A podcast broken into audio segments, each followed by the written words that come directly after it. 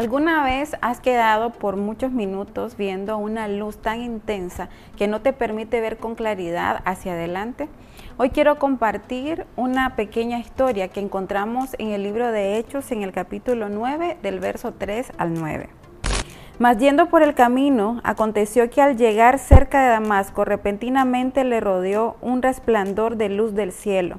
Y cayendo en tierra, oyó una voz que le decía, Saulo, Saulo, ¿por qué me persigues? Él dijo, ¿quién eres, Señor?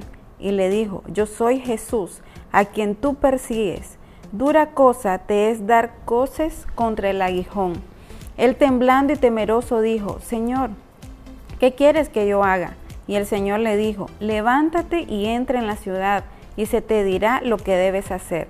Y los hombres que iban con Saulo se pararon atónitos, oyendo a la verdad la voz, mas sin ver a nadie. Entonces Saulo se levantó de tierra y abriendo los ojos no veía a nadie. Así que llevándole por la mano le metieron en Damasco, donde estuvo tres días sin ver y no comió ni bebió. Podemos ver que Pablo, siendo un hombre con mucho conocimiento, un hombre muy intelectual, carecía de lo más importante.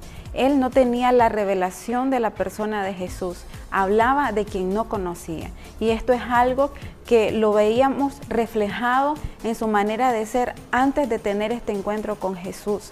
Por eso es importante que hagamos a un lado todo el conocimiento que tengamos y todo lo intelectual y comencemos a vivir una vida llena del Espíritu que solamente podemos encontrar en Cristo Jesús.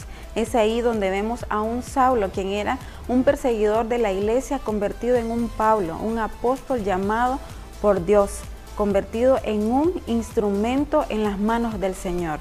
Y por último, podemos ver dos preguntas muy importantes que Pablo hizo. La primera, ¿quién eres, Señor? Y la segunda, ¿qué quieres que yo haga?